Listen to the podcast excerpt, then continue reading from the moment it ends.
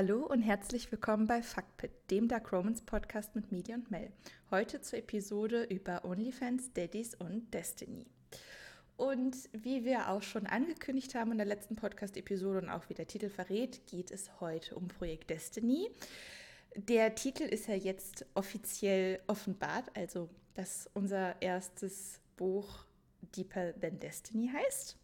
Und genau darum soll diese Episode gehen. Wir werden ganz viel Eigenwerbung machen, also wir werden ganz viel über Deeper Than Destiny erzählen, was übrigens am 24.11. erscheint, falls ihr es noch nicht mitbekommen habt. Und wir werden aber auch nicht nur über unser Buch sprechen, sondern über die Themen, die darin behandelt werden, wie zum Beispiel ganz wichtig OnlyFans und auch dem Daddy King. Genau, damit werden wir dann auch einfach mal wieder ein bisschen ernster zur absoluten Spaß-Episode von letztem Mal. Ich habe mir die ja auch noch mal angehört und wirklich Tränen gelacht. Ich hoffe, da sind wir nicht alleine mit unserem Humor und, und alle Zuhörer hatten genauso viel Fun dabei wie wir. Ähm, aber jetzt wird es halt doch mal wieder ein bisschen ernster und wir, gerade bevor wir jetzt auf Play hier quasi oder Record gedrückt haben, mussten wir uns ja auch noch mal kurz sammeln, dass das jetzt echt schon die Destiny-Episode ist. Ja, im März hat alles angefangen und jetzt. Und, und wir dachten, die Zeit geht nicht vorbei. Du hast rumgejammert. Oh nein, ich möchte das direkt am liebsten veröffentlichen. Bis November ist noch so lange nicht. So, das ist ganz normal. Nein, wir müssen das jetzt veröffentlichen. Und jetzt ist die Zeit super schnell rumgegangen. Ja, total. Also, das ist irgendwie auch mit dem Podcast, den haben wir geplant, so beziehungsweise wir haben ja eigentlich gar nichts von, von allem geplant, was jetzt gerade läuft, ist nichts ursprünglich im Plan gewesen. Nee. Wir, wir hatten ja ursprünglich mal gedacht, wir machen eine Dark Romans Parodie, ein Spaßprojekt. Da war ich ja im dritten Trimester schwanger und wir haben einfach mal gequatscht, so von wegen, boah, diese ganzen Tropes sind immer dasselbe. Immer ist, immer ist jemand schwanger, immer ist hier, Frauenunterdrückung da, bla bla bla.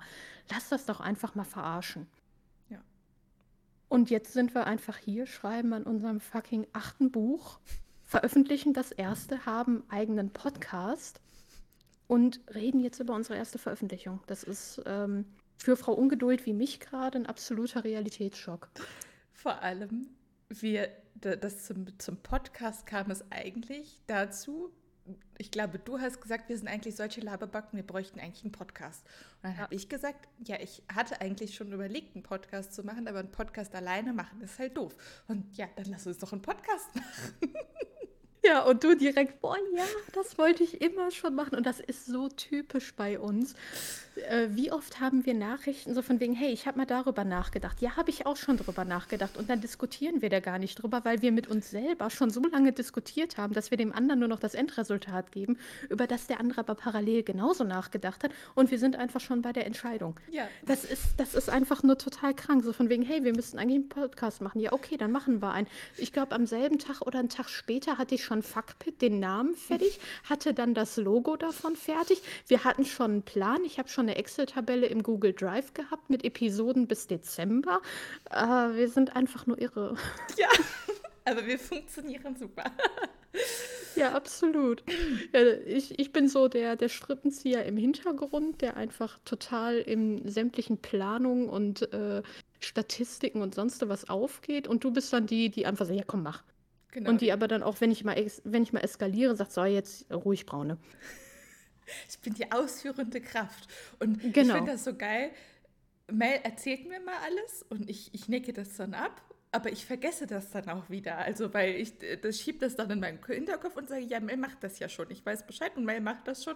Und dann sagt sie dann irgendwann, ja, ich habe mir das noch überlegt, wir machen das und das anders. Und ich hatte das aber schon wieder vergessen und ich so, ja, ja, machst du. Okay, manche Geheimnisse muss man nicht mit der Welt teilen. Nein, aber das ist so, du, ich, ich vertraue dir halt vollkommen und du machst das ja. halt schon. Und ich, ich, ich mache einfach, ich, ich führe Befehle aus. Ja, du bist dann Cäsar im Kolosseum, der einfach Daumen rauf, Daumen runter macht und danach egal, wer verreckt ist. Genau, genau. Hauptsache, die Leute hatten Spaß. genau. Aber ja. diese, ich, ich finde, man merkt das auch krass bei Destiny am Anfang der Geschichte da waren wir halt, also die Geschichte ist halt am Anfang schon sehr witzig, wenn man sich die mhm. Charaktere, also allein schon die Charaktere, also die Story fängt damit an, dass Destiny aus ihrer Wohnung geschmissen wird, weil sie die Miete nicht mehr bezahlen kann. Also die wohnt in einer WG mit ihrem ähm, äh, besten Studienkumpel und er wirft So der halt, Standard-Trope Gay Best Friend. Genau. Und er wirft sie halt raus, weil sie halt seit drei Monaten die Miete nicht mehr bezahlt hat und er sie halt nicht mehr tragen kann. Und sie kann die Miete nicht mehr bezahlen, weil sie ihr Studium abgebrochen hat. Und ähm, ja, die Eltern gesagt haben, nee, wir drehen jetzt den Geldhahn zu, kannst du mal gucken, wo du bleibst. Und ähm, sie, sie möchte eigentlich Yogalehrerin werden, aber das klappt alles noch nicht so gut. Und nebenbei versucht sie sich an OnlyFans, weil sie gehört hat, dass man da ganz viel Geld mit verdienen kann. Das funktioniert aber auch nicht so, wie sie sich das vorgestellt hat. Und ja, sie hat nur noch 5 Dollar in der Tasche und wird jetzt auf die Straße gesetzt. Und geht dann direkt zu einer Bar, weil sie sich denkt, also zu ihrer Lieblingsbar, weil sie sich denkt, ja, ähm, wenn ich schon nur noch 5 Dollar habe, dann gebe ich die jetzt auch für was Gutes aus und bestellt sich ein Stück Apfelkuchen. Und da begegnet sie Mike. Und da merkt man eigentlich schon, dass das die absolute Trope-Schlachtveranstaltung ist. Ja. Also allein schon der Name, Destiny. Wir wollten halt einen stereotypischen Strippernamen haben. So ein richtig, und am Anfang hatten wir gesagt, die, die weibliche Protagonistin muss so die typisch standarddumme Nuss sein. Ja. Also für alle, die ähm, eine schrecklich nette Familie noch kennen, so eine Peggy Bundy. Nur in jung. Oder Dumpfbacke, besser noch gesagt. So eine Dumpfbacke halt. Ähm, das war so der Ursprung von Destiny. Und dann ja auch der Titel Deeper Than Destiny. Das ist ja das absolute Wortspiel. Da sind wir beiden ja äh, mal dezent eskaliert. Ähm, das war, wie gesagt, das war einfach nur als, Spaß, als Spaßprojekt gedacht. Wir wollten einfach nur Fun haben, sämtliche Tropes mal wirklich umholzen. Und mitten in der Geschichte haben wir gemerkt, hey, die Charaktere tun uns so gut, wir mögen die so sehr, wir können denen das nicht antun, die permanent durch den Kakao zu ziehen. Und die Geschichte wurde sehr, sehr ernst und es ist tatsächlich die ernsthafteste Geschichte, also zeitgenössische Geschichte, die wir bis jetzt geschrieben haben. Ja. Harder ist nicht so ernst. Harder, Harder ist eher dramatisch anstatt ernst. Ada ist einfach nur notgeil. Ja, aber auch sehr, äh, es gibt sehr viel Drama. Also es gibt eigentlich Drama an jeder Ecke. Wenn man sich denkt, oh, das hat sich jetzt wieder beruhigt, kriegt man die nächste Klatsche. Ja, das MG steht ja schließlich für mich, ne? In MGC. Das Drama-Lama muss kommen. Ich brauche immer noch eine Glocke. Mel. Ich brauche noch eine Glocke. Ich glaube, ich kaufe mir nachher bei Amazon eine Glocke. Dann für die nächste Podcast-Folge. Aber ich glaube, dann sitze ich nur noch hier und mache Dingeling. Das kam jetzt auch im Zusammenhang ein bisschen komisch rüber. Macht Dingeling, ja wunderbar. Ja, ja, ich mache da nur noch Dingeling. Mal gut, dass mich keiner sieht. Ja, Ja. Äh, Aber ungefähr so lief es halt die ersten paar Kapitel bei uns. Genau so, wie wir jetzt drauf sind. ja, und dann, genau, wo, wo, also wir wollten natürlich jetzt nicht so sehr spoilern, aber dann ab dem Punkt, wo sie dann bei Mike in der Wohnung sind, ab dem Punkt es, hat das irgendwie angefangen, ernsthaft zu werden. Ernsthaft, ja, zumindest. Weil wir hatten Ja. eigentlich, also die Grundidee war, dass das ein bisschen anders abläuft. Und ähm, das hat sich dann aber nicht mehr richtig beim Schreiben angefühlt und dann hat Mhm. halt eins zum anderen geführt. Übrigens, ähm, eigentlich, der eigentliche Arbeitstitel war Deeper Than Love. Den hatte ich einfach in den Raum geworfen und hatte gedacht, Mel findet den scheiße, weil sie da nicht richtig drauf reagiert hat. Und dann habe ich dann Wochen später, habe ich dann nochmal gefragt, ja, was ist denn jetzt eigentlich mit dem Titel? Ja, ich fand Deeper Than Love eigentlich gar nicht schlecht. Und ich so, ach so, ich dachte, du fandest den scheiße. Nee, wir können den nehmen, ist dir denn schon vergeben? Dann, ich habe natürlich vorher nicht nachgeguckt, dann bei Amazon, ach so, Deeper Than Love gibt es schon beim Lux Verlag, dann brauchen wir was anderes. Und dann Deeper Than, Deeper Than Destiny. Ja. Und gerade wenn man das Buch liest, mit, dem, mit der Sache im Hinterkopf, dass es eigentlich ein Spaß, Spaßprojekt ist, denkst du dir im Verlauf des Buches immer, ach du Scheiße, der Titel passt ja wie Arsch auf einmal. Ich meine, ich mein allein schon Tina oder Destiny, später Spitzname Tina, weil für Mike ist dieser Vorname eine Strafe. Ähm, kann man ja verstehen. Ähm, die ist einfach, die startet als ein absolut naives Hohlbrot. Ja. Ähm, wirklich. Also alle Tropes, die man für jung und dumm haben kann, da hat Destiny in der ersten Reihe gestanden und hier geschrien. Ähm, aber da ist halt auch so viel Potenzial für eine Charakterentwicklung, die sie halt auch einfach durchmacht und wo man am Ende einfach nur denkt, Oh, wir sind stolz auf unser kleines Mädchen. Ja, Oder auf also- das Babygirl. um zu verdeutlichen, wie hohl, Meli triggert. um zu verdeutlichen, wie hohl Tina am Anfang ist. Sie studiert, also sie hat Ernährungswissenschaften studiert, weil sie gerne essen mag. Hm. Und das sagt eigentlich alles. Ja. Also sie ist, sie ist eine Lost Soul am Anfang. Und trifft dann auf Mike. Das ist einer meiner bisher absoluten lieblingsmännlichen Protagonisten. Also ich, ich mag eigentlich sämtliche männlichen Protagonisten, die ich schreibe. Also egal in, in welchem Buch, ob MGC oder nicht. Aber Mike hat einen ganz besonderen Platz in meinem Herzen, weil das einfach der Typ ist, der genug von allem hat. Der steht morgens auf und zieht sich am liebsten ein T-Shirt an, so von wegen I'm done with this shit.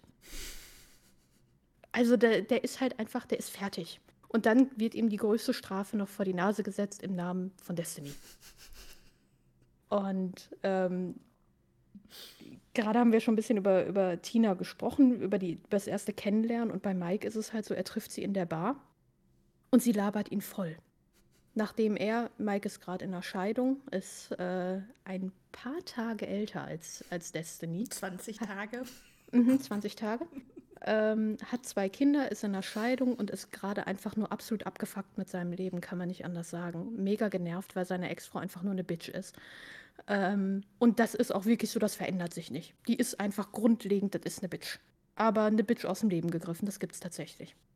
Und das ist, das ist bei Destiny oder bei Deeper Than Destiny auch eben so eine Sache. Das sind alles Personen, die man so auf der Straße treffen kann. Also da ist nichts irgendwie unrealistisch oder, und das ist, glaube ich, so das, das Erschreckende oder auch das, was wir von, von den Testlesern und auch von den Bloggern gehört haben, die es schon gelesen haben, ist, wie hautnah das Ganze ist. Und Mhm. Mike ist einfach näher als Mike kannst du am normalen Leben nicht sein. Nee, voll. Der, der hat einfach nur einen Papp auf und dann kommt da so ein Damsel in Distress, die äh, sich neben ihn setzt und ihn voll labert und dann auch noch das Bier klaut. Nachdem man mal wieder eine Schlammschlacht mit den Anwälten hatte und das mitten in der Woche. Am Nachmittag. Das ist, äh, Mike ist einfach, Mike ist Gold wert. Der Typ ist genial. Ja, er ist ein, Gru- ein Grummelbär mit Herz. Ja, das, das er unter ziemlich vielen Schichten versteckt hat. Ist, der ist wie Shrek. Ist wie eine Zwiebel, Schichten. Ja, Tina nennt ihn auch immer mein Grummelbär. Mhm. ähm, Und sie mag es ganz besonders, wenn er tief grummelt. ähm, er ist auch ein Gentleman, muss man hier dazu sagen, weil in dieser, also als sie sich kennenlernen, Tina macht natürlich keinen guten ersten Eindruck auf ihn und sie ist halt unter anderem auch in der Bar, weil sie auch auf ähm, Antwort von ihrer besten Freundin Kelly wartet, weil sie muss ja jetzt gucken, wo sie bleibt und sie möchte halt bei ihr unterkommen. Und sie kriegt dann eine Nachricht, so nach dem Motto, hey, sorry, ich habe hier mein Lover und äh, wir sind in unserer Sexhöhle, kannst gucken, wo du bleibst. Und sie dann so, Entschuldigung, ja, such dir einfach einen Kerl. Und Mike sitzt halt neben ihr und sie denkt sich so, hm, Ja, so von wegen äh, Orgasmus und äh, Bett gratis für eine Nacht. Such dir doch jemand, mit dem du beides teilen willst, so nach dem Motto. Und Mike ist der Leidtragende, der Auserwählte für ihren Masterplan, der, Spoiler Alert, nicht so aufgeht, wie sie sich das wünscht. nein. Absolut nicht. Weil Mike ist zu sehr Gentleman. Ja. Ich, ich würde mal sagen, er ist, er ist der Kerl, den du in genau so einer beschissenen Situation treffen willst. Ja. Einfach jemand, der ehrlich ist, der dir nicht sofort an die Wäsche will, der dich respektiert, der deinen Freiraum respektiert, aber trotzdem genügend Mitleid hat, dir ein Plätzchen für die Nacht anzubieten, ohne irgendeinen Hintergedanken. Ja. Und was macht Tina? Regt sich drüber auf, dass es so ist und dass er sie nicht vögeln will. Weil wie kann man, wie kann man so ein Prachtexemplar mit, äh, wie hast du es geschrieben, mit zwei schön prallen Brüsten nicht nehmen? ich weiß es gar nicht. So, so ungefähr. Also ich meine, das, Tina ist halt auch hot und Mike ist halt auch hot, deswegen ist sie auch pisst, dass sie sie nicht vögelt. Ja, Ähm, aber da sind wir tatsächlich auch schon bei dem ersten Überthema, das wir eben angeschnitten hatten, den Daddy King. Also, wir, Mel hat ja gerade schon gesagt, die haben 20 Tage, aka 20 Jahre Unterschied. Tina ist 22 Jahre alt und frisch aus dem College geschmissen, ausgestiegen. Und Mike ist 42. Und ja, er ist halt ein total bodenständiger Kerl mit beiden Beinen fest im Leben und dann hat er da so eine total verstrahlte, die halt überhaupt nicht weiß, was sie vom Leben will und halt, also noch, halt noch so richtig jung und naiv. Und aber man hat bei den beiden halt nie das Gefühl, dass der eine den Alter äh, oder der andere den Altersunterschied ausnutzt. Also vor allem halt von Mike nicht. Nur weil der mhm jetzt ein paar Jahre älter ist und halt in so einer Machtposition ist, in Anführungszeichen, weil er derjenige ist, der ihr einen Schlafplatz gibt, nutzt er das halt zu keiner Zeit aus. Und ja, das ist halt dieses Thema Daddy King versus Daddy Issues. Ja, und das, das ist halt was, was uns beide in Dark Romans mega aufregt, ist, wie oft das wirklich miteinander verwechselt wird und wie oft halt auch männliche Protagonisten dargestellt werden, ähm, die das halt einfach komplett ausnutzen und diesen, ich sag mal, Daddy King in eine absolute Unterdrückung umwandeln. Mhm. Und ähm, dann quasi eine hilflose Situation ausnutzen. Ich meine, bei Mike ist es auch so. Ähm, er nimmt Tina mit. Tina biedert sich extrem an bei ihm. Wirklich extrem. Und er ist trotzdem so, nee, sie ist in einer Scheißsituation das ist jetzt nicht gerade das, was sie will. Nicht wirklich. Ähm, die steht mit dem Rücken an der Wand. Ich werde da jetzt nicht drauf eingehen. Und ist halt einfach mal wirklich ein Gentleman. Aber natürlich lässt es ihn nicht kalt, wenn da ein heißes Gerät vor ihm steht und sagt, ja, nimm mich doch. Ich meine, welch, welchem Kerl wäre es egal? Keinem. Mhm. Also ich glaube nicht irgendeinem auf dem Planeten wäre es egal, wenn, wenn eine Frau vor ihm steht und sagt, jo, nimm mich und der sagt, oh, nee und äh, sagt, alles klar. Und Tina ist ja dann auch noch so unverschämt, so von wegen, bist du schwul oder was? Also so ein Selbstbewusstsein muss man erstmal haben. Also sehr viel Meinung für sehr wenig Ahnung in dem Falle. Ähm, und aber trotzdem nutzt er es nicht aus. Nee.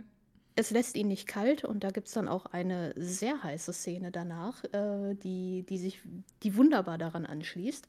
Ähm, aber es ist halt niemals, dass er dieses Machtgefälle ausnutzt. Also es ist immer 100% einvernehmlich zwischen den beiden. Ja. Und das, das ist halt einfach auch nochmal diesen Unterschied, den wir machen wollten, ist, dass dieser Daddy King nicht immer absolut toxisch sein muss. Man kann von dem Ding halten, was man will. Das ist nicht jedermanns Sache. Ja. Haben wir auch im Testlese-Feedback bekommen, so von wegen, oh, bei Daddy hört es bei mir auf. Meins ist es auch nicht. Also absoluter Cringe-Faktor bei 365 Tage. Jedes Mal, wenn ich Babygirl höre, hätte ich, wäre ich am liebsten aufs Klo gerannt. Aber ähm, in dem Sinne ja auch, auch kein King-Shaming, sondern einfach eine vernünftige Darstellung von etwas, was man halt ausleben kann. Ja. Also Tina nennt ihn halt auch Daddy und er nennt sie Babygirl und das Babygirl kommt übrigens von mir und als ich das erste Mal geschrieben hat, hat Mel in die Kommentare geschrieben, boah, dein fucking Ernst und ich so, ich denke nicht an 365 Tage, sieht das ungelöst davon und äh, später hat sie dann gesagt, okay, ich habe mich dran gewöhnt. Ja, es hat ein bisschen gedauert. Ich glaube, ich habe es tatsächlich in dem Kapitel von Mike zweimal geschrieben, ganz am Ende, weil ich mir denke, ah, okay. Ja, jetzt, haben wir, jetzt haben wir den ja, Salat. Ja, jetzt haben wir den Salat, kann ich auch Dressing draufkippen. Wo wir wieder bei beiden Food-Anekdoten sind. Also irgendwie bringe ich immer was mit Essen. Also ich glaube, du hast bei Ernährungswissenschaften an mich gedacht bei dem Studiengang. So, hm, Bell wird das auch machen. Hey, ich mag Essen, was kann ich studieren? Ernährungswissenschaften. Wie? Das ist keine Ausbildung bei Burger King? Hm. Nee, das ist keine Ausbildung zum kostenlosen Testessen. Schade. ja, das ist... Äh, bin zwar ein kleiner Sportjunkie, aber ich kann, ich kann fressen wie sonst was. Das ist, das ist sehr witzig bei mir. Wenn man mich am Buffet erlebt, denkt man, ist, der Dschungel ist ausgebrochen. Oh Gott. Nee, wirklich. Also ich stand schon mal mit einer Schüssel neben dem Schokobrunnen und habe reinge reingekellt. Ja, wunderbar. Jetzt haben wir noch mehr Food-Anekdoten. Ja. Ja. Es gibt mit Sicherheit auch viele Leute, die gerne essen und die möchte ich auch hier integrieren. Ich esse auch gerne, also ich möchte das jetzt nicht abstreiten. Ja, Törtchen Talk, ne? Ja, genau. Also ich bin halt die, die, die Naschkatz in Person. Nee, Nee, ich gar nicht. Da, Also da auf Süßigkeiten muss ich. Bock haben. Ja, auf Süßigkeiten muss ich Bock haben. Bei mir ist dann eher so Herzhaftes, Ja, was ich, was ich futtern kann wie sonst was. Ja, und ich könnte den ganzen Tag Törtchen und Schokolade fressen und nichts Oh anderes. ne. Oh ne. Da wird mir ja schon nach drei Stücken schlecht. Äh, äh, ja gut, ich, Aber, aber wir, wir schweifen aus. Also Genau. das, das ist das, was sich auch Tina ungefähr vorgestellt hat, als sie gesagt hat, ich schreibe mich für Ernährungswissenschaften ein. ja, aber kochen kann sie nicht wohlgemerkt. Nee, das, das ist auch. Also es gibt viele Szenen in, in dem Buch, wo man sich denkt, alter Scheiß. Und das, das Witzige dabei ist, ist, dass es halt wirklich genauso passieren kann. Das sind halt einfach Sachen aus dem Leben gegriffen und die machen es, glaube ich, auch so witzig. Das ist eine meiner Lieblingsstellen im Buch, wie sie da das Rührei verkohlt und Mike reinkommt und sagt, versuchst du Rauchzeichen zu sehen? Der ist halt einfach auch knochentrocken, der Kerl. Und da, da, da bin ich halt wirklich von, von mir mal so eskaliert. Und ich bin ja auch so ein kleiner Sprücheklopfer und das konnte ich da echt ausleben. Ja, und ich habe da die, also diesen Rauchzeichenspruch, der hat mir echt, der, der, der, der, trägt- der hängt mir noch bis heute nach. Das ist, das ist absolut großartig. Ich, äh, Und ich, ich wollte noch zum Thema Daddy King versus Daddy Issues sagen. Also ich mag den Daddy King in Büchern sehr gerne. In Rough Hands geht es ja auch unter anderem um den Daddy King, auch wenn die nicht so eine krasse Age Gap haben, aber einfach dieses, diesen, dieses den Mann als den Beschützer auserkoren und halt diese, genau diese, diese Zuflucht, sag ich mal. Und dieses Daddy Baby Girl, ich mag das halt sehr gerne in Büchern. Was mir aber halt auffällt, jetzt nochmal so in Bezug auf äh, die reale Welt, dass, ähm, also gerade auf TikTok auch wieder und so, diese ganzen jungen Mädels, die dann sagen, ah ja, Daddy, und sich dann dagegen und sich dann da selbst würgen und so, da krieg ich die, die Krise, weil das ist was ganz anderes, wenn man das jetzt irgendwie, vor allem bei, bei Tina und Des, äh, bei, bei Tina und Destiny, bei Tina und Mike ist das auch ganz wichtig, die leben das im sexuellen Sinne aus, aber die leben das nicht im Alltag aus. Also im Alltag sind die ganz normale, gleichgestellte Erwachsene. Ja, die haben Altersunterschiede, aber der spielt keine Rolle. Das sind Erwachsene, die sich ganz normal behandeln und Tina nennt ihn jetzt nicht 24-7 Daddy. Ja, Tina kannst außer bei Mrs. Backshot. Außer erstes Mal gestorben. Der, der, äh, Der Hausdrachen. Nachbarin, ja. Ähm, es ist nicht so, dass Mike sagt, Tina, kannst du den Müll rausbringen? Ja, Daddy, natürlich. Nein, so funktioniert das nicht. Und Nein, äh, sie hat auch keine Ledermaske auf und steht in der Ecke und wartet auf Befehle. ja, Meister. das kommt in einem anderen Buch vor. Auch, aber nicht mit unseren Protas. ähm, und das ist mir halt ganz wichtig, dass dieses, also ich habe halt das Gefühl, dass halt oft so Daddy King halt so ein total falsches Bild hat. So, dann sagen so Leute, wenn jemand sagt, oh, du magst den Daddy King, was, du stehst auf deinen Vater? So, nein, so funktioniert das nicht. Und nein, sie stellt sich auch nicht vor, dass er wirklich ihr Vater ist oder sonst irgendwas. Das ist einfach bescheuert. Sie muss auch nichts kompensieren. Ja. Und hebt ihn. Das ist ja auch so, dass die, die nächste Sache ist, dass jeder irgendwie beim Daddy King denkt, boah, zerrüttete Kindheit, Vater hat sich verpisst, hat, äh, weiß ich nicht, äh, eine Affäre mit 35 Frauen gleichzeitig gehabt, hat die, hat die Familie verlassen und jetzt ist das Kind traumatisiert und sucht sich jemanden aus damit. Und ähm, das ist, nennt ihn dann Daddy. Mhm. Das ist, das ist einfach eine vollkommen falsche Darstellung. Und deshalb sagen wir auch ganz klar, Daddy King versus Daddy Issues, das ist halt was komplett anderes. Ja. Das ist, äh, ich, ich gucke gerade noch mal hier in unsere, unsere Notizen rein, ähm, wo ich einfach auch noch mal geschrieben habe, nicht jede sexuelle Vorliebe ist eine mentale Störung. Das ist ja genauso, wie wenn man sagt, alle Leute, die auf BDSM stehen, sind entweder also sind äh, Sadisten und geisteskrank, weil die Leute quälen wollen. So, so funktioniert das nicht. Nein, nein. Da hat man sich dann einfach überhaupt nicht mit der Materie auseinandergesetzt. Und das sind dann aber auch so, ähm, so die beliebten Rezensionen, die dann immer kommen mit, hey, das, das gibt's ja gar nicht und das ist ja so unrealistisch. Ja, bloß weil es für dich nicht existiert in deinem Kosmos, in deinem Nimbus, heißt es nicht, dass es für andere nicht existent ist Ja, und nicht voll. gelebt wird Ja, voll.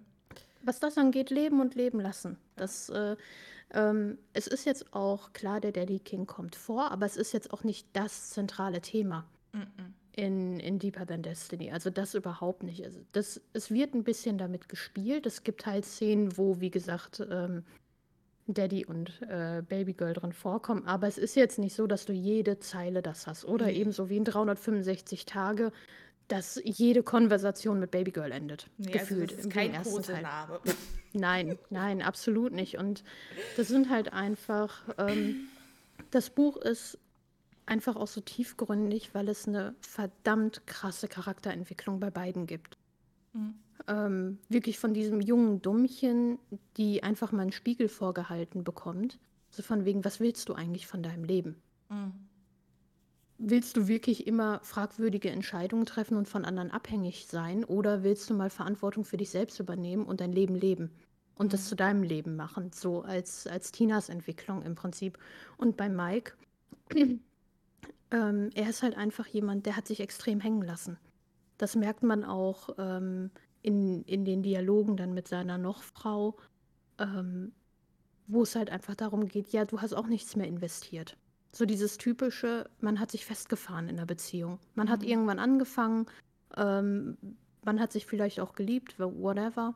Und äh, man entwickelt sich aber nicht mehr weiter, man lebt nur noch nebeneinander her und es endet in einer absoluten Vollkatastrophe. Mhm. Und Mikes Reise ist halt einfach auch ein Stück weit so dieses, von diesem klassisch männlichen Bild, so ich bin der, der, ähm, der für die Familie zu sorgen hat, Frau zu Hause mit Kindern. Nicht, dass er das irgendwie seiner Frau übergestülpt hat, aber das war halt einfach das Modell, nach dem sie gelebt haben. Mhm. Und was für beide zum Anfang der Beziehung vollkommen in Ordnung war, aber eben nicht mehr nachher.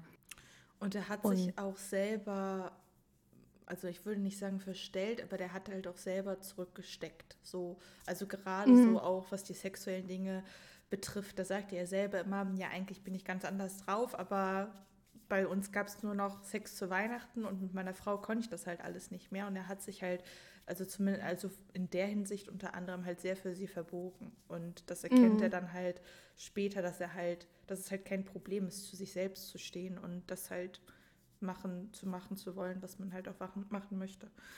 Ja, er hat halt einfach gedacht, ja gut, ich muss jetzt erwachsen werden und das, den Teil von mir kann ich nicht mitnehmen, wenn ich erwachsen sein möchte mhm. und muss Bild X leben, damit ich in die gesellschaftlichen Normen passe, die man von mir erwartet. Also so dieses typische, ähm, ich möchte jetzt so und so sein und ich biege und breche mich wirklich in eine, in eine Rolle, in die ich gar nicht rein möchte und kriege dann in meinen 40ern nee, den absoluten Knall und mhm. stehe mit nichts da und bin in der Singlebude. Ja. Und das ist so, so Mikes Reise. Ja, und ich, die beiden ergänzen sich sehr gut und bringen die, das, die besten Seiten in einem anderen zum Vorschein. Also die helfen einander, so die Schwächen und Probleme zu kompensieren. Ja, die sind die, von denen sie nicht dachten, dass sie sie brauchen, aber eigentlich brauchen die genau denjenigen. Genau. Und das ist Tina, Tina bringt halt die Leichtigkeit mit rein ähm, und macht Mike wieder ein bisschen lockerer. Und das merkt man halt auch dann im, im späteren Verlauf, wie er selbstbewusster wird, mehr zu sich steht, aber auch Dinge ein bisschen lockerer nimmt und nicht mehr ganz so verbissen ist. Und Tina kommt einfach im wahren Leben an mhm. und übernimmt Verantwortung. Und das ist, ich, ich liebe einfach ihre, ihre Charakterentwicklung. Ich glaube, das ist bis jetzt in den Büchern echt meine liebste Charakterentwicklung. ja, und auch noch wichtig zu sagen, dass Mike auf jeden Fall nicht die Rolle eines Sugar Daddys einnimmt. Also mm -mm. nur weil sie ähm, keine Kohle hat und so, macht er nicht einen auf Sugar Daddy. Ja, keine Sorge, ich fütter dich durch, Liebe, alles ist gut und dafür kannst du mir dann einen blasen, so nach dem Motto. Nein, das ist auf keinen Fall so, dass wir uns. Ja, das war Tinas wichtig... Idee. Ja, genau. Aber genau das war Tinas Idee und er hat ihr direkt den Zahn gezogen und ins Gesicht gespuckt. weil, weil er halt ganz klar sagt, er hatte nämlich äh, so eine Sugar Daddy-Beziehung mit seiner Frau und so von wegen, nee, habe ich keinen Bock drauf. Äh, in, in einer Stelle im Buch sagt er ja, gut, jetzt bin ich von der einen Irren weg und geradewegs in die Arme der nächsten gerannt. yes. Und das auch noch relativ am Anfang. Mm. Und bei, bei Mike ist es halt einfach so, der will nur was Gutes tun. Der ja. nimmt sie quasi mit nach Hause und bietet ihren Schlafplatz an Einfach nur, weil er weiß, die ist absolut aufgeschmissen und wenn ich sie nicht mitnehme und ihren sicheren Platz biete, ähm, wird sie wahrscheinlich irgendwo unter einer Brücke von einem Obdachlosen zusammengeschlagen, vergewaltigt, whatever. Und da sagt er, das kann ich mit meinem Gewissen nicht vereinbaren, wenn ich die Möglichkeit habe, mhm. ihr zumindest für eine Nacht einen sicheren Platz und morgen kann man weitergucken. Ja, und das mit diesem Morgen kann man weitergucken, geht ein bisschen nach hinten los, weil äh, Tina hat ganz andere Vorstellungen Ähm, die denkt sich dann, nachdem noch so ein paar andere Sachen passiert sind, so ja, ich kann nicht mehr bei Mike bleiben. Und dann macht äh, ihre beste Freundin ja ein, ähm, ein unmoralisches Angebot, von dem sie am Anfang noch nicht realisiert, wie unmoralisch das ist. Weil ich hatte ja eben mm. schon mhm. angeteasert, dass ähm, Destiny auf äh, OnlyFans unterwegs ist, aber die macht am Anfang nur so ein bisschen Unterwäschefotos, weil sie sich denkt, ja, damit können wir das große Geld machen. Und äh, ihre beste Freundin Kelly, die sie hat halt sitzen lassen, die ist sehr erfolgreich auf OnlyFans. Und Aber mit etwas expliziterem Content. Genau, mit expliziter, nicht nur mit schönen Unterwäschefotos. Und dann sagt sie halt zu äh, Tina, weil die halt sieht, dass in welcher Notlage sie, äh, in welcher Notlage sie ist, ja, komm, ich nehme, ich habe morgen einen Dreh, äh, ein Shooting, ich nehme dich mit und dann kriegen wir das hin und dann bringen wir dich ganz gut rau groß raus, damit du halt viel Kohle kriegst. Und das ähm, läuft dann aber alles ein bisschen anders als erwartet. Genau, und das, das ist auch, glaube ich, ein total wichtiges Thema, was halt auch nochmal so diese, diese Naivität anbetrifft, ist einfach, wie schnell man in eine Situation kommt, wenn man an die falschen Leute gerät. Wenn man ja. den falschen Leuten vertraut und dann wirklich mit dem Rücken an der Wand ist und nicht mehr wirklich zurück kann. Und da wird es dann auch, da gibt es eine sehr, sehr krasse Szene in dem Buch, ähm, über die wir am besten nichts sagen, weil ich glaube, das spoilert. Ja. Ähm, spoilert ganz massiv, aber die Szene, die ist heftig. Ich weiß noch, als du die geschrieben hast und äh, dann wieder das typische Ahem kam. Ähm, oder das war noch vor Ahem. Ja. Ahem kam erst später. Oder so von wegen, ich habe das Kapitel geschrieben und du echt wie ein nervöses Huhn dann da warst. So von wegen, ist es zu krass. Und ich dachte mir nur so, boah, fuck.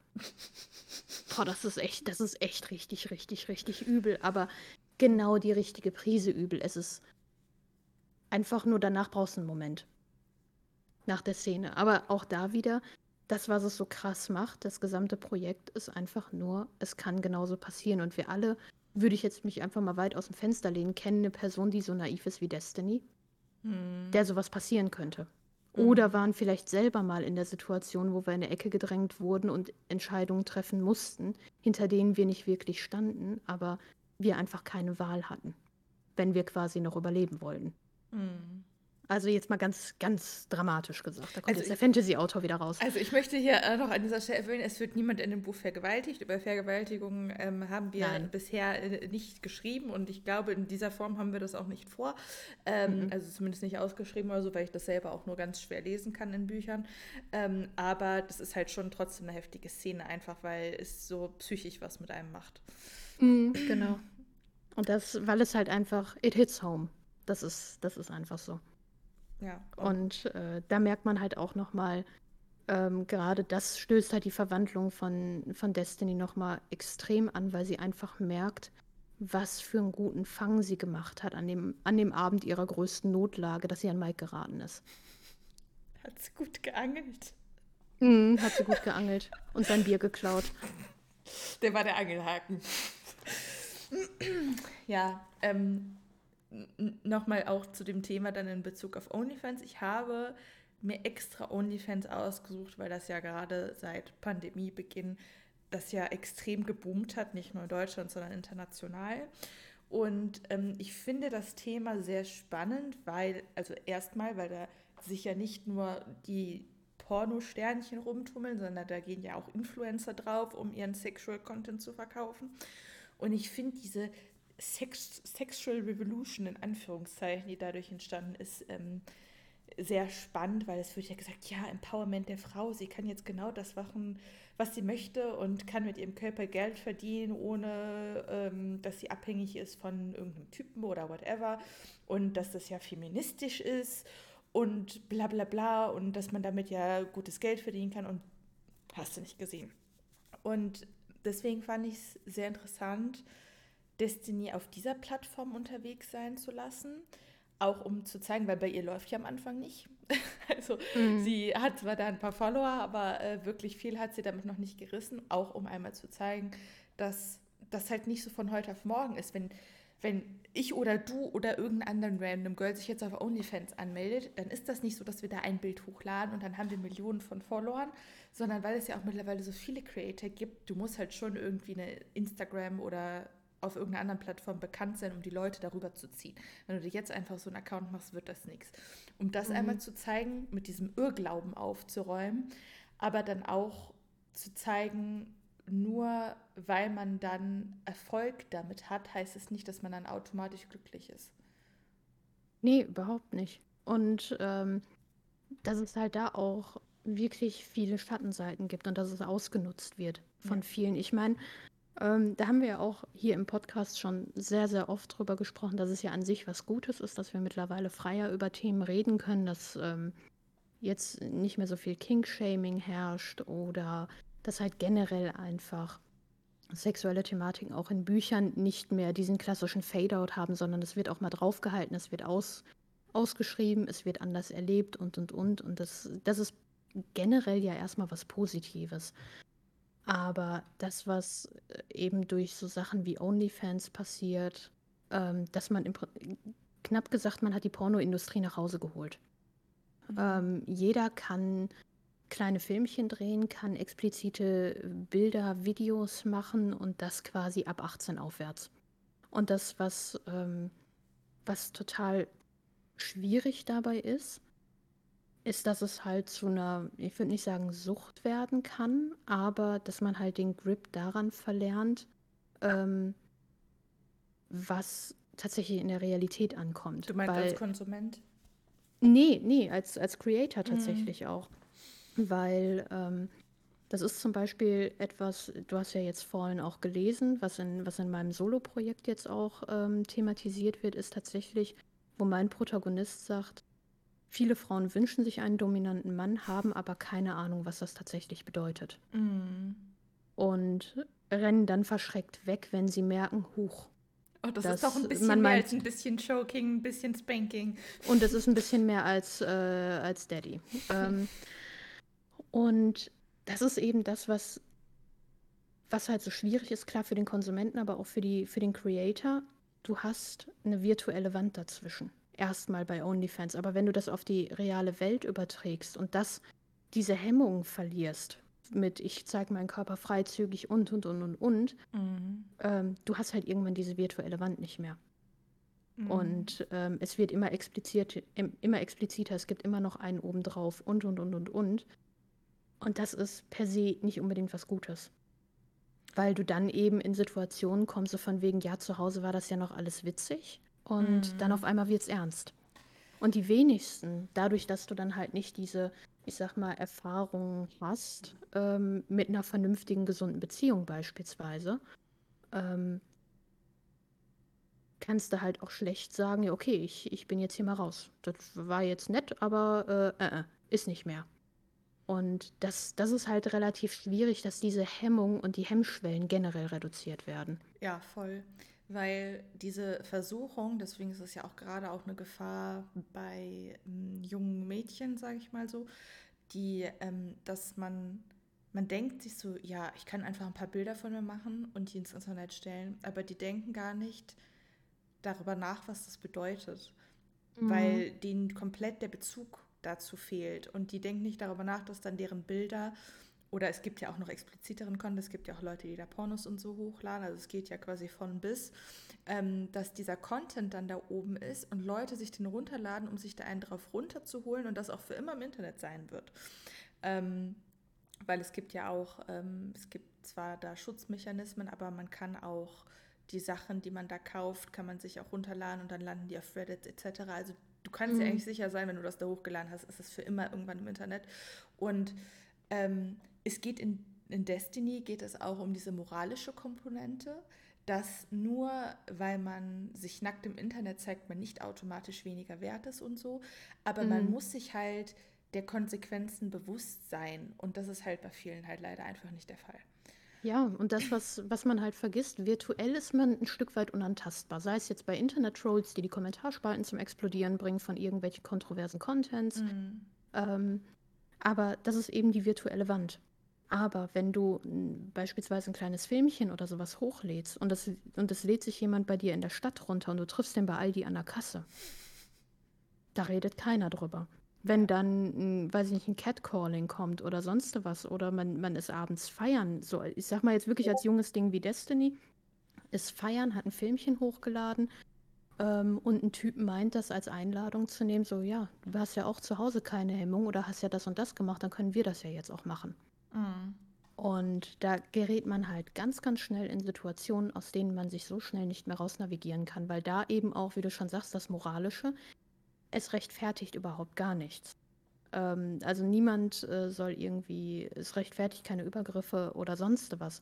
Aber es ist halt schon schwierig für Leute eine Grenze zu ziehen, zu sagen, virtuell ist es in Ordnung, aber in der realen Welt ist es anders. Gerade bei diesen, bei diesen expliziten Sachen das genauso hart eben auch zu verkaufen und dabei auch standhaft zu bleiben. Das ist unheimlich schwer, gerade wenn man so ähm, in den Anfang 20ern ist. Mhm. Da hat man einfach noch nicht diese Standfestigkeit. Was ja auch ein großes Problem von OnlyFans ist, das betrifft Tina nicht, weil so weit geht sie gar nicht auf dieser Plattform. Aber wenn man sich jetzt mal die großen Creator anguckt oder die bekannteren Creator, die laden dann nicht einfach nur ihren Content hoch und gut ist, weil das Geheimnis von OnlyFans ist, dass die Intimität verkaufen. Wenn du dir mhm. einfach nur äh, einen runterholen oder einen fingern möchtest zu einem Porno oder also zu irgendwas, dann, dann schaust du dir ein Porno an oder schaust dir irgendwelche sexy Bilder an, je nachdem, was du halt magst. Aber auf OnlyFans sind die Leute, um Intimität zu haben, weil die einsam sind, weil es gibt da auch, ähm, also man abonniert hier den Account, also man kauft den ein Abo, keine Ahnung, zwischen 10 und 20 Dollar kostet das ja im Durchschnitt im Monat. Und ähm, dann hat man da auch dann den Zugriff auf den Chat und die meisten Creator, die sind dann auch tatsächlich dann im Chat und die chatten dann mit dir und machen dann halt so Girlfriend Experience, also tun so, als mhm. wären deine Freundin oder machen halt Dirty Talk und die, die, die können dir dann auch nochmal extra Sachen im Chat schicken, den du dann auch freikaufen kannst, etc. Und das ist einfach Intimität. Und mhm das ist dann ja auch nochmal ein ganz anderes Level, als einfach nur Bilder hochzuladen. Ja, aber das verkauft auch einfach was vollkommen Falsches. Ja. Und ähm, ich habe, haben wir gerade ja auch nochmal drüber gesprochen, ich bin totaler Fan von Trigonometry. Das ist auch ein Podcast, gibt es äh, auch auf, auf YouTube, da habe ich das meistens laufen. Ähm, super geniale Typen. Also für alle, die, die mal Bock auf ein bisschen mehr Substanz haben, sage ich jetzt mal, ähm, und nicht so gegen alternative Berichterstattung und sonst was sind und Kontroversitäten, guckt da gerne mal rein. Mhm. Ähm, oder hört da mal rein. Und die hatten ein sehr geniales Interview mit Louise Perry. Ja, mit der Für Autorin. Alle, die, genau, mit der Autorin. Für alle, die sie nicht kennen, die hat ein Buch geschrieben, The Case Against the Sexual Revolution. Und das Interview ist absolut sehens- und hörenswert. Absolut, das ist ähm, total genial. Und sie geht genau auf diesen Punkt eben auch ein, dass was eben die moderne, ich sage jetzt einfach mal Pornoindustrie, ähm, für eine Veränderung gemacht hat. Allein auch im, im Triebverhalten, im Sexualverhalten und, und, und, weil du durch diesen, diesen einfachen Access an Pornos beispielsweise, ich, ich meine, du gehst ins Internet, klickst auf eine Seite und äh, hast eine Verfügbarkeit von Millionen von Videos. Ja. Und gerade jetzt zum Beispiel bei jungen Männern, die können sich dazu, wer weiß wie viel am Tag einen runterholen. Ähm, ich sage jetzt mal mit Absicht junge Männer, können sich da äh, dazu einen runterholen und meinen, die sind der absolute Hengst. Aber im Realen ist es einfach nicht so. Ich meine, wenn, wenn ihr jetzt Mitte 40, Mitte 50 bist und, weiß nicht, bist wie Mike, steckst in der Scheidung und denkst dir, ja gut, ich brauche mal ein bisschen was to, to keep it going. Mhm. Ähm, ja, okay, aber dann gehst du da hin und weißt aber trotzdem, das ist, das ist ein Porno, das ist jetzt eine, eine abgekapselte Situation oder auch gerade mit dieser falschen Intimität, das ist eine falsche In Intimität. Mhm. Aber das kommt halt auch mit Lebenserfahrung. Aber wenn du da so ein Jungspund bist, der dann da ähm, vielleicht auch noch diese Girlfriend-Experience hat oder sonst was und meint jetzt, ich bin der absolute, der absolute Bringer, ähm, das ist halt einfach grundlegend falsch und das kann jetzt auch nicht generalisiert oder sowas, aber das kann verflucht gefährlich werden. Weil man eben, wie gesagt, wieder diese reale Komponente rausnimmt, nur das Virtuelle und eine vollkommen falsche Realität kreiert. Das finde ich auch super spannend. Es so in der, sage ich mal, so in den letzten paar Jahren kommt ja auch immer wieder das Thema Pornosucht auf. Das ist zwar noch mhm. nicht so als, also einige erkennen das noch nicht so als äh, Diagnostik an, aber ähm, das ist auf jeden Fall ein Begriff Pornosucht und da gucke ich mir auch tatsächlich sehr gerne Videos an von Typen, die selber sagen, ich war pornosüchtig und bin da halt raus weil, also es ist ja, es gibt ja mittlerweile auch Studien, die belegen, dass Pornos das Gehirn nachhaltig verändern. Also wenn man das häufig konsumiert, jetzt nicht so, also nicht mal so, sondern jeden Tag. Ähm, und ich finde das so krass, was die, also es sind halt meistens Männer, die das erzählen, ähm, die dann sagen, ich habe mir da jeden Tag eine runtergeholt auf diese Dinge und das wurde dann auch immer mehr. Das war dann von einmal am Tag auf zweimal am Tag und irgendwann waren es dann fünfmal am Tag und die waren auch in Beziehungen und die konnten irgendwann keinen Sex mit ihren Freundinnen haben, weil ihre Gehirne nur noch auf so eine Porn, also auf diese mhm. Pornstimulation gewirkt haben und die bleiben dann halt auch nicht immer auf diesem normalen Level, also sagen wir jetzt mal ein normaler Amateurporno zwischen einem Pärchen, die da ein bisschen rumvögeln, sondern immer härter, immer härter und dann packen die da richtig kranke Fetischsachen aus Mhm. Und die finden das eigentlich nicht mal geil, aber ihr Gehirn reagiert einfach auf normale Sachen nicht mehr. Und ich finde das so krass. Ja, und damit werden halt auch die Hemmschwellen gesenkt. Und das ist ja auch was, was wir häufig auch jetzt schon gesagt haben, was sich in Dark Romance an, äh, abzeichnet. Härter, schneller, besser. Ja. Und genau das ist im Prinzip dasselbe Level. Ich meine, wir werden auch härter in unseren Projekten, ähm, aber auf einer anderen Ebene. Ähm, also jetzt nicht, nicht was eine krankhafte Ebene angeht oder ähm, jetzt wirklich richtig tief in, in die Fetisch-Sachen. Wir haben zwar auch ein Projekt geplant, was absolut krank wird, auf eine sehr witzige Art und Weise, aber das wird auch von Anfang an so thematisiert, was, was es sein wird und und und. Ja, ähm, bei uns ist das auch nicht so, dass wir mh, mm, dass wir uns immer mehr steigern sollen, sondern bei uns ist es einfach so, wir sind halt einfach ein bisschen krank und wir leben kranken Scheiß und wir trauen uns das einfach dann auch ein bisschen auszuleben, nachdem wir bei den ersten Büchern ein bisschen casual waren. Ja, aber das wird halt bei uns auch einfach von Anfang an kommuniziert, so von wegen, hey, der Content wird jetzt so und so und so mhm. und so. Mhm. Und das bei uns weiß man halt immer sofort, woran man ist. Ja. Da hast du halt keine Überraschung, dass da ähm, ja, weiß nicht, auf einmal ein tänzelndes Einhorn vorbeikommt und äh, wer weiß, was macht. Oh Gott. Ähm, ja, ich habe direkt mal wieder Bilder kreiert. Essen und Bilder kreieren. Das oh, warum ist, das, muss das, wieder das mein Einhorn Vibe. sein? Spencer. Spencer und mein Einhorn. Oh, aber ich denke gerade an ein richtiges Einhorn. Oh Gott, ja, sprich weiter. Karl. Das tötet Leute. Oh, hey, das wusste ich nicht. Das ist so, das sind so wirklich Lamas mit Hüten sind wir beide. Du bist die Mutter und ich bin Karl. So, Karl, warum tust du das? Das ist so auch bei dir. Mel, warum denn schon wieder Drama? Oh, hey, ja, wir brauchten noch ein bisschen Drama. Wieso hast du ihm 37 Mal in die Brust gestochen? Das war ein Versehen. so, sorry, das, not sorry. Wir, wir, können das resynchron. Ja, das, das, müssen, das müssen wir. Komm, machen wir auf die Liste. Da, da machen wir wirklich mal ein Reel zu. Ja, aber wir, wir driften wieder so ein bisschen ab. Ähm, ja, nochmal hier zu dem ähm, mit der Sexual Revolution. Was ich aber auch interessant finde, ist, du hast ja jetzt gerade schon mal die, ein bisschen diese männliche Psychologie angesprochen, ist aber auch tatsächlich die weibliche Psychologie, auf die das Buch eben auch eingeht. Ähm, dass es für Frauen gar nicht so liberating ist, wie man eigentlich meint. Und das ist, das ist eben auch wieder so eine Sache. Man kann sich ja vorstellen oder in, in einem geschützten, sicheren äh, Rahmen Sachen ausleben, gar keine Frage. Aber wenn du diesen sicheren Rahmen wegnimmst, wird es ganz schnell kompliziert. Und da bringt halt Louise Perry auch nochmal ein paar Punkte an, die einfach auch so aus äh, der Evolution und und und kommen, dass Frauen halt generell ähm, klingt jetzt hart, aber nicht so ähm, nur zum Spaß äh, Sex haben, sondern eben halt um schwanger zu werden, Fortpflanzung etc. pp. Das ist ja zu Männern halt noch mal ein bisschen anders. Ähm, da ist ja der Fun-Faktor evolutionstechnisch ein bisschen höher.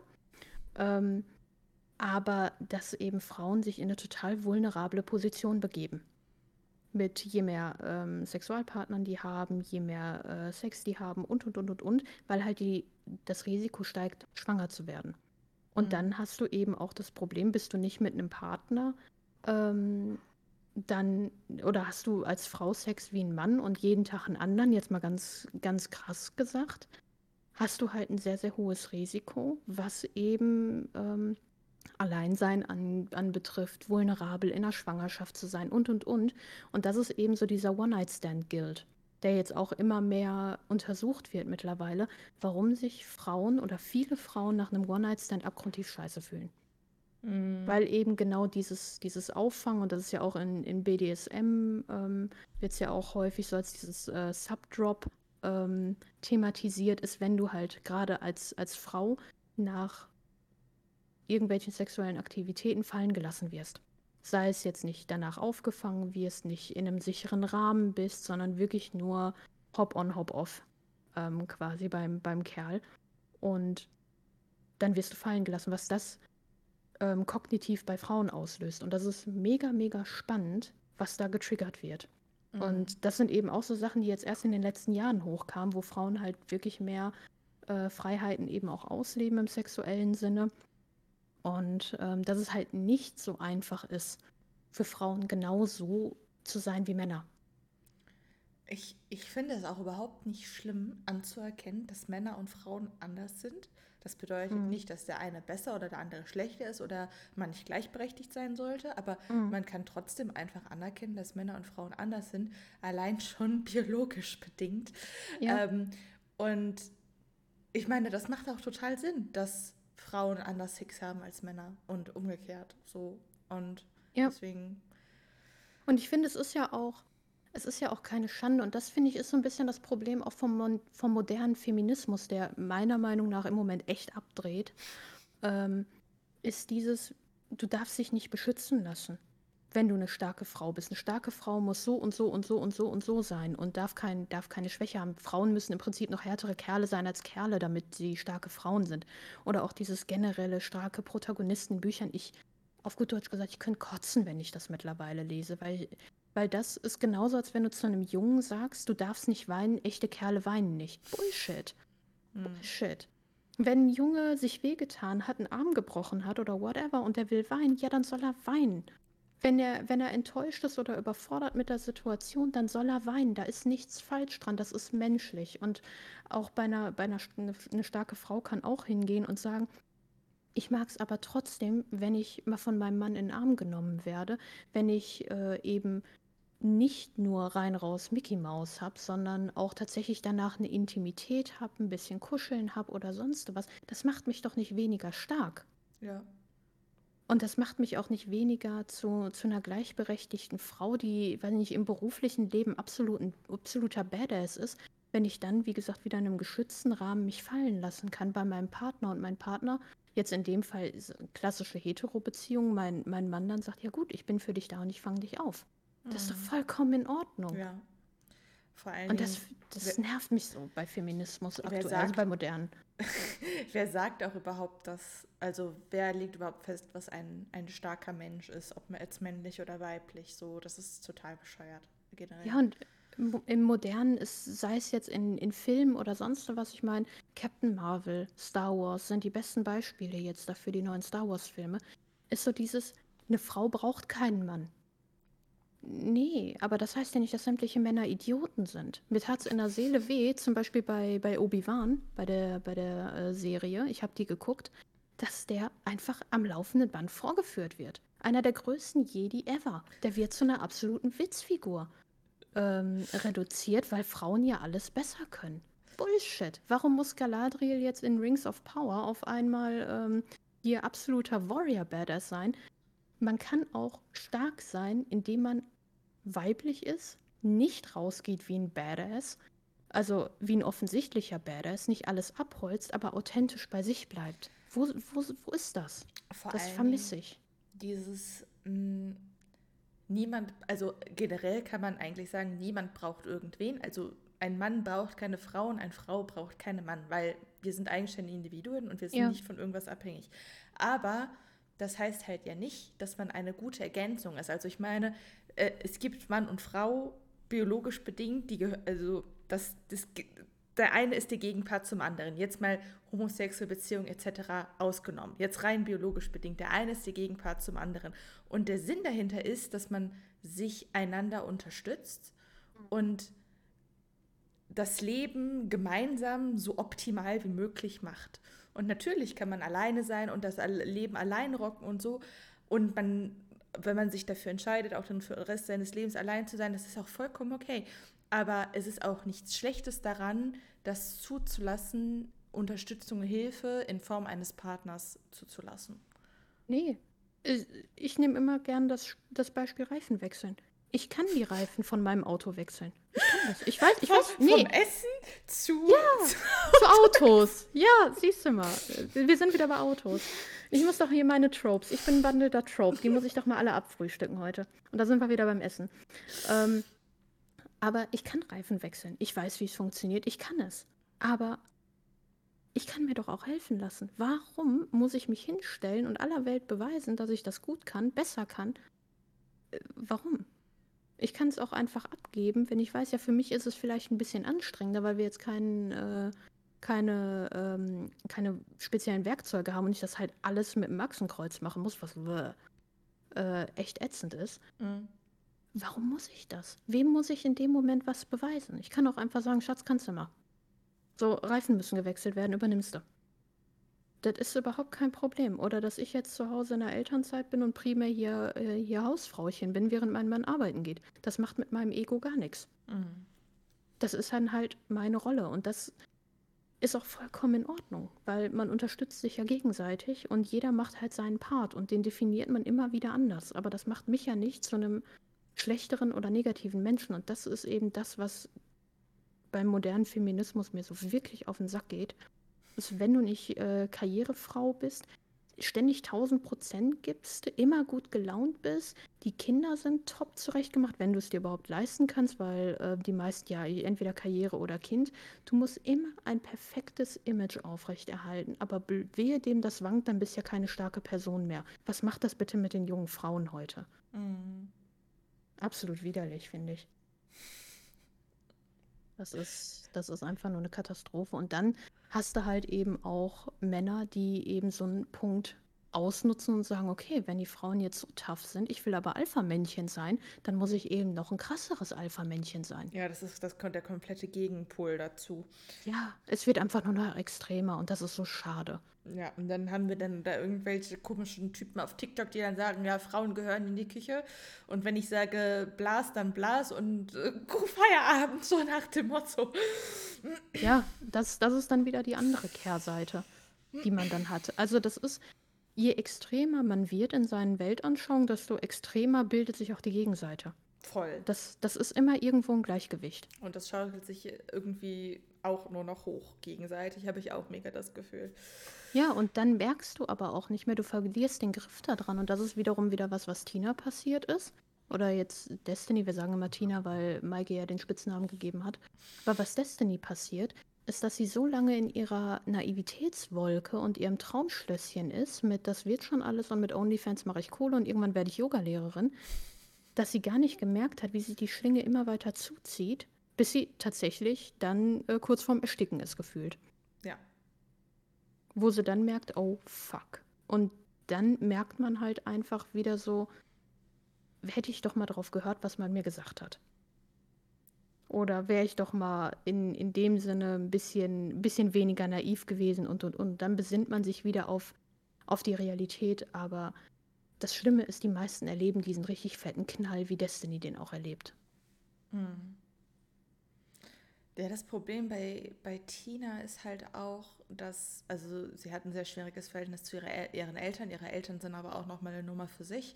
Und sie hat halt niemanden, der ihr halt zeigt, wie es halt richtig geht oder sie halt auf den Boden der Tatsachen bringt, weil ähm, klar, ihre Eltern haben halt in mancher Hinsicht schon recht, also so von wegen Kind, kümmere dich um deine Zukunft, aber die Art und Weise, wie sie es halt angegangen sind, haben bei ihr halt mega die Trotzreaktion ausgelöst und halt das genaue Gegenteil bewirkt. Und eigentlich hat sie halt nur zwei Menschen in ihrem Leben. Das ist halt einmal ihr, ihr bester Freund, ihr Mitbewohner, der aber halt auch an einem gewissen Punkt an sich denken muss und sie deswegen vor die Tür setzt. Hier kann man natürlich auch drüber streiten, wie, wie grausam ist es von ihm, seine Freundin vor die Tür zu setzen. Ja, aber er hat halt auch keine Wahl so. äh, und halt äh, Destiny ist auch nicht wirklich belehrbar gewesen. Mhm. Und dann hat sie halt ihre fragwürdige andere beste Freundin, die sie halt auf, die, auf den falschen Pfad bringt. Ne? Und sie hat halt niemanden, der ja halt den richtigen Weg weiß, bis halt Mike halt kommt. Ja. Ja, aber da ist sie auch schon so tief in diesen Strudel gefangen, dass sie nicht, dass sie nicht sieht, dass sie eine Wahl hat. dass sie, dass sie das, dass sie gar nicht sieht, wie es anders gehen kann. Und sie steht halt wirklich mit dem Rücken an der Wand. Und ähm, schlittert da in, in Situationen, die in dem Moment einfach nur heftig sind. Und das Schlimme ist, dass ihre Eltern, da auch nochmal ein kurzer Spoiler an der Stelle, dass ihre Eltern, anstatt sie aufzufangen, als sie von ihrer Misere erfahren, dass sie quasi obdachlos ist, sie dafür fertig machen. Ja. Und überhaupt keine Verantwortung dafür übernehmen, dass sie eine Mitschuld tragen in der Erziehung ihres Kindes. Mhm. Weil gerade in dem Alter ähm, kommen Kinder selten auf andere Leute. Und die sind einfach nur verstrahlt. Also Tinas Eltern sind absolut verstrahlt. Ja. Die wollten ein Idealbild von einem Püppchen haben, die ja das macht, was, was sie möchten. Vorzeige, kleines äh, Töchterchen, aber ähm, haben überhaupt nicht damit gerechnet, dass ein Kind einen eigenen Willen entwickelt und ein eigenes Leben hat und eventuell auch andere Ziele hat als die eigenen Eltern. Ja, anstatt Vorzeigetochter haben sie dann äh, Yoga-Lehrerin Strich OnlyFans-Girl. ja. Ja. Aber sind dann halt auch nicht für sie da. Und das ist wieder dann der Moment, wo Mike quasi der Ritter ohne Rüstung ist, äh, wo der sich einfach vor die stellt und die mal so richtig auflaufen lässt. Ja.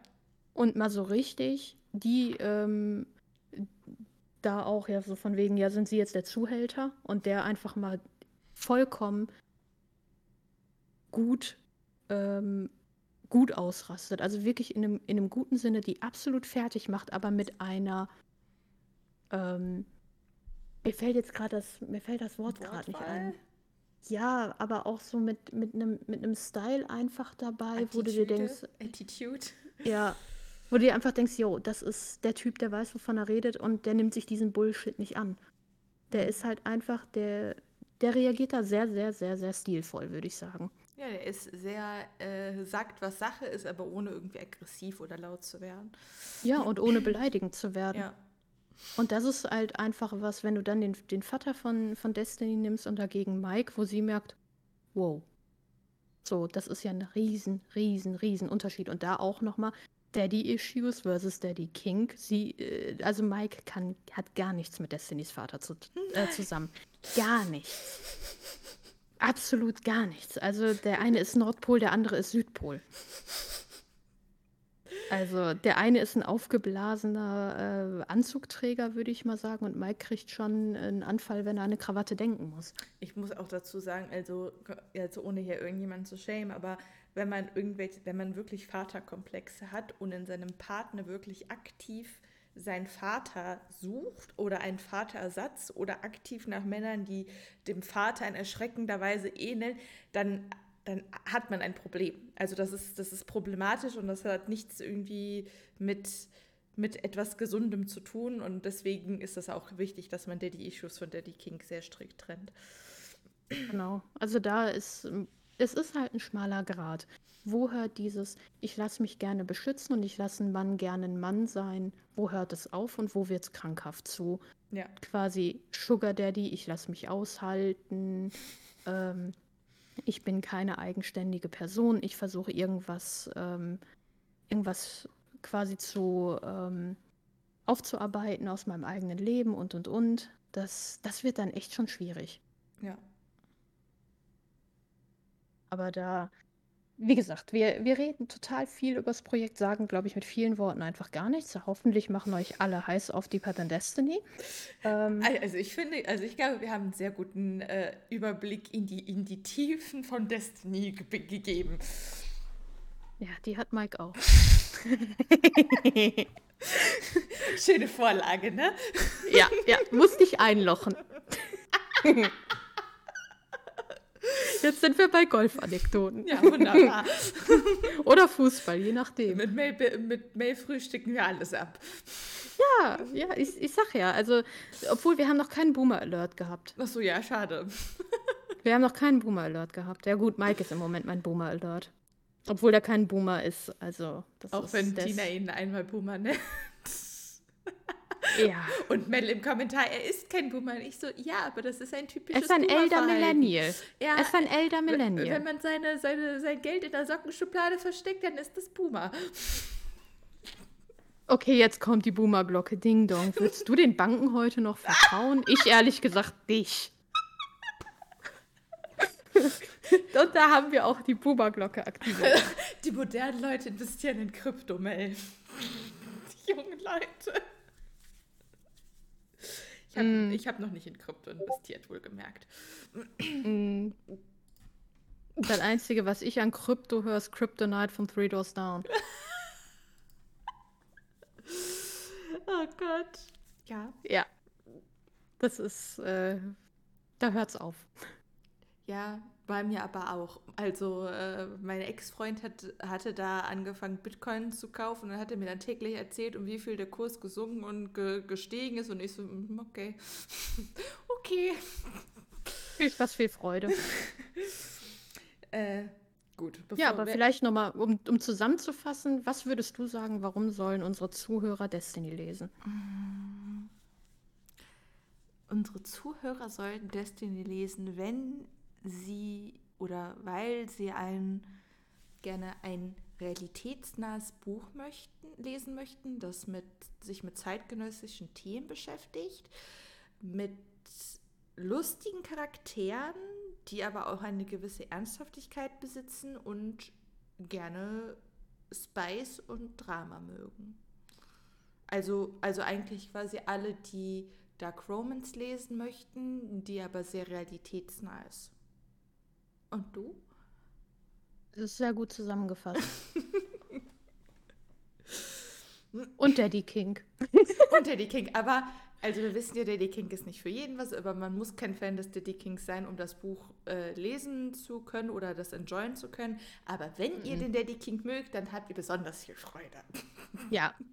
Ja, also es ist, es ist für beide was. Es ist genügend drin, um die Liebhaber des Kings zufriedenzustellen, aber auch wenig genug drin, um Leute, die es nicht mögen, trotzdem abzuholen. Genau. Das auf jeden Fall. Und wenn die Episode online geht, sind es genau noch 20 Tage bis zum Release. Kommt ihr am 4.11.? Mhm. Der 4.11. am Stimmt. 24.11. ist Release. Vorbestellbar ist es aktuell schon. Jetzt kommt die, die Werbeglocke hier. Ding, ding, ding. Vorbe Du darfst auch vorbestellbar. eine Glocke. ich mache ein Nippelboard hier. Äh, dann, dann, oder ich habe meinem Sohn ein Xylophon gekauft. Dann, dann äh, nehme ich demnächst und klatsch da drauf. Wunderbar. Für, je, für, für jedes Thema einen anderen Ton. Ja, dann sitze ich hier demnächst mit Xylophon und mache dabei eine, eine Aufnahme und ein Reel draus, damit dann jeder sieht, wie behämmert ich hier sitze mit einem Baby-Xylophon und die Glocken mache und die Glockenleute. Im wahrsten Sinne. Aber äh, zurück zum Ernsthaften, zurück zur Werbung. Äh, this video is sponsored by. Ähm, nee, also Deeper Than Destiny ist aktuell vorbestellbar auf Amazon als E-Book ähm, und als Print wird es zum Release online gestellt, weil wir das über einen Distributor machen. Das ist kein Amazon-Only-Projekt, also Print kann man ähm, so auf den Plattformen nicht vorbestellen. Aber wenn ihr ein signiertes Print haben wollt, dann guckt mal bei uns im Online-Shop vorbei auf der Website. Ähm, da könnt ihr ein signiertes Print bestellen, was dann mit ganz viel Liebe von mir verschickt wird. Ja, sogar, ich, ich habe sogar heute extra Sticker verschickt mit meiner Unterschrift drauf, damit Mel das dann brav einkleben kann. Genau, gibt, gibt, eine, gibt eine liebe Widmung, was ganz Persönliches und ähm, dann kann man sich das schöne Ding in, in den Schrank stellen und keine Sorge für alle, die das Cover noch nicht gesehen haben, es ist kein halbnackter Mann drauf. Gott das ist, das ist ein Roman, den man auch schön ausstellen kann, ohne dass man Angst haben muss, es direkt verstecken zu müssen, wenn Schwiegermutter kommt. Übrigens, ihr werdet bei uns nie halbnackte Typen auf den Covern sehen, da sind wir beide keine Fans von. Nee, absolut nicht. Ich meine, es kann schon mal ästhetisch sein, ja, aber es ist einfach nicht unseres. Nee, Wir sind da pragmatisch praktisch gut. genau. Ja, und ähm, E-Book könnt ihr auch vorbestellen, also Print im Online-Shop und E-Book auf Amazon. Ähm, Kindle Unlimited Leser lesen natürlich dann noch kostenlos, wenn es dann, aber dann müsst ihr dann natürlich, also alle müssen sich bis zum 24. gedulden, aber dann dürft ihr nicht vergessen, euch das zu holen. Ähm, und ja, ich bin schon sehr aufgeregt. Ich auch. Das ist irgendwie so das, das erste, das erste Buchbaby wieder. Ich meine, wir beide haben ja jetzt zum aktuellen Zeitpunkt dann zehn. Nee, ich habe zehn Veröffentlichungen, du hast neun auf der Kante. Genau. Ähm, und trotzdem bin ich bei Destiny so scheiße nervös. Weil es halt ein Debüt ist für Ja. uns, ja, als Ja. neues Pseudonym. Das mhm. ist so, als ob die Reise nochmal von vorne anfängt. Aber irgendwie so ein bisschen improved. Ja, ich. Also ich bin auch froh um die letzten fünf Jahre Erfahrung bei mir. Bei dir sind es ja zwei, ne? Ja, zwei. Mhm. Ähm, also ich bin auch, war, auch wenn ich viel Drama mit kleinen Verlagen und so hatte, bin ich sehr froh um das alles, weil ich konnte halt daraus lernen und für mich ist Destiny halt wie, äh, nicht Destiny, äh, für mich ist MGC halt generell wie so ein kleiner Neustart, wo man halt all das, was man aus, äh, wo man, was man aus der Vergangenheit gelernt hat, jetzt halt ja besser machen kann. Mhm. Und für mich ist es halt einfach auch nochmal das, was ich gelernt habe, so mal volle Möhre aufzufahren. Marketing so, das, Ja, ja, das ist, das ist, ich habe ja auch sehr viel jetzt gelernt und viele Strategien gefahren und und und. Ich meine, zehn Bücher in zwei Jahren, das äh, sagt eigentlich alles. Aber Des, also jetzt sage ich auch schon Destiny. Ähm, MGC ist halt einfach nochmal ein Projekt, wo wir uns mit unseren Erfahrungen so echt mega ergänzen und die Stärken auch in unterschiedlichen, also wir harmonieren in den richtigen Dingen, sind unterschiedlich in den richtigen Dingen und ergänzen uns dadurch perfekt. Mhm. Und das macht es halt einfach total einfach, ähm, da wirklich 1000 Prozent reinzusetzen. Ja, und ja, wenn, ich meine, du hast dann natürlich noch deine Bücher, aber wenn ich dann, ja, mein letztes Buch, mein Solo-Projekt kommt im Dezember und dann, dann kann ich mich auch nur noch ganz auf MGC widmen. Dann widme ich MGC mein Leben. ja, ja, bei mir äh, meine, meine Fantasy-Geschichten und äh, sonst was, das das rein noch ein paar mehr nach und äh, da gibt es auf jeden Fall von mir noch ein paar Solo-Sachen. Aber Dark Romance wird auch primär MGC bei mir sein. Hm. Also da alles, was so in, in die Spice-Richtung geht, das wird man hier finden. Wir sind das Sammelbecken für Spice. ja, aber ich finde, das, das harmoniert halt auch einfach absolut mega. Weil ich habe halt Bock, das, das ist einfach so, ich liebe es, Männer zu schreiben. Ich liebe es einfach. Jetzt ähm, nicht, weil ich, weil ich keine weiblichen Protagonisten mag oder sowas. Ich habe ja auch ähm, in meinen Fantasy-Reihen, ich sag's jetzt absichtlich, starke weibliche Protagonisten. Aber ich mag das halt einfach, Männer zu schreiben, weil ich da wirklich mit der Attitude rangehe, I don't give a fuck. Und das merkt man halt. Mein Schreibstil ist ganz anders. Mein, meine Vibes sind viel losgelöster beim Schreiben, wenn ich, wenn ich die Kerle bei uns schreibe.